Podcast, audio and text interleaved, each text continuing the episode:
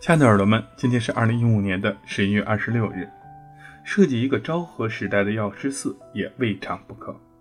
这是小林文次建筑大师在日本建筑史的课堂上所讲的。他虽然是一个喜欢建筑创意的老师，却是以一个建筑史大师在作为自己的一个标志。而就在宇治的平等院、汇金的海螺堂、美索不达米亚文明建筑的研究上，他都享有着盛誉。所以这句话让许多学生记忆犹新。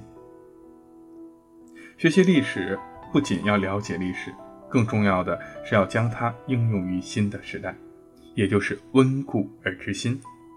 小林老师的这句话似乎稍带着挑衅的意味，也在告诉着学生：保护旧的东西固然重要，但更重要的是今后要打破常规，向社会提出新的建议。而现在呢，许多学生还会常常想起小林老师讲课的样子。晚安，建筑师。